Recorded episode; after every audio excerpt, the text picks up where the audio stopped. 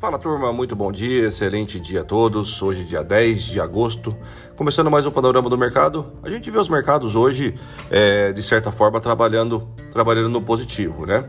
A agenda de hoje um pouco mais comprometida, vamos pensar assim, um pouco mais agitada. Nós tivemos agora 8 horas da manhã, saiu a ata do Copom. Para quem quiser acompanhar na íntegra, tá lá no nosso canal no Telegram, no Camp News. Daqui 31 minutos, ah, às 9 horas da manhã, nós temos IPCA ah, os dados aqui. Às 9h30 temos produtividade do setor não agrícola nos Estados Unidos. Ah, e às 13 horas, a perspectiva energética ah, do prazo da EIA. Tá bom? E às 17h30, o estoque de petróleo nos Estados Unidos é uma prévia do estoque de petróleo para amanhã. Bom, para as bolsas, a gente vê nesse momento os futuros americanos trabalhando no 0 a 0. A Europa trabalha com ponto 3 de alta nesse momento, ponto 30 de alta nesse momento. Mais cedo na Ásia, voltando do feriado, o Japão fechou com ponto 24 de alta e China com 1.01 de alta.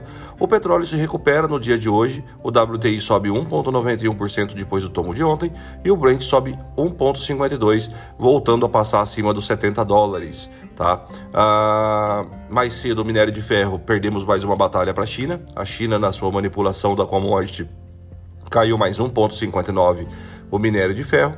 E as ADRs brasileiras trabalharam ontem é, no negativo, tá? Fecharam ontem ah, lá fora, o índice WZ caindo 0,32, as ADRs de petróleo, as ADRs da Petrobras caiu 1,16 e as ADRs da Vale caiu 0,48, tá? Já o Bitcoin trabalha em 45.600 dólares é, nas últimas 24 horas, corrigindo 0,68, 0,68% nesse momento.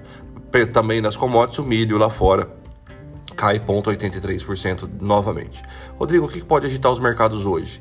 Além, bom, primeiramente, enquanto os Estados Unidos está lá para aprovar seus pacotes econômicos de auxílio à economia, nós, nós estamos desfilando com carro forte na frente dos três poderes, né? Então, com, com os tanques de guerra na frente dos três poderes. Ah, hoje, é, temos a votação da, da questão do voto impresso, temos aí as situações uh, que eu passei para vocês mais cedo também, uh, eu acho que é importante uh, a gente olhar além dos blindados, nós temos a votação da PEC do voto impresso, como eu falei, ato do Copom que já saiu, temos aí também a agenda do Congresso hoje. Também tem a, a PEC da, da reforma do imposto de renda e dos precatórios. Então, ou seja, tem, e, o, e a questão do orçamento de 2022 tem que começar a andar, né? Então, ou seja, uh, bastante coisa acontecendo internamente e vamos ver como vai estar o humor do investidor aqui internamente. Tá bom? Pro dia, nada mais do que esperar o mercado mostrar pra gente o que é para ser feito e não a gente querer mostrar pro mercado. Tá bom? Até daqui um pouquinho na sala ao vivo e bons negócios.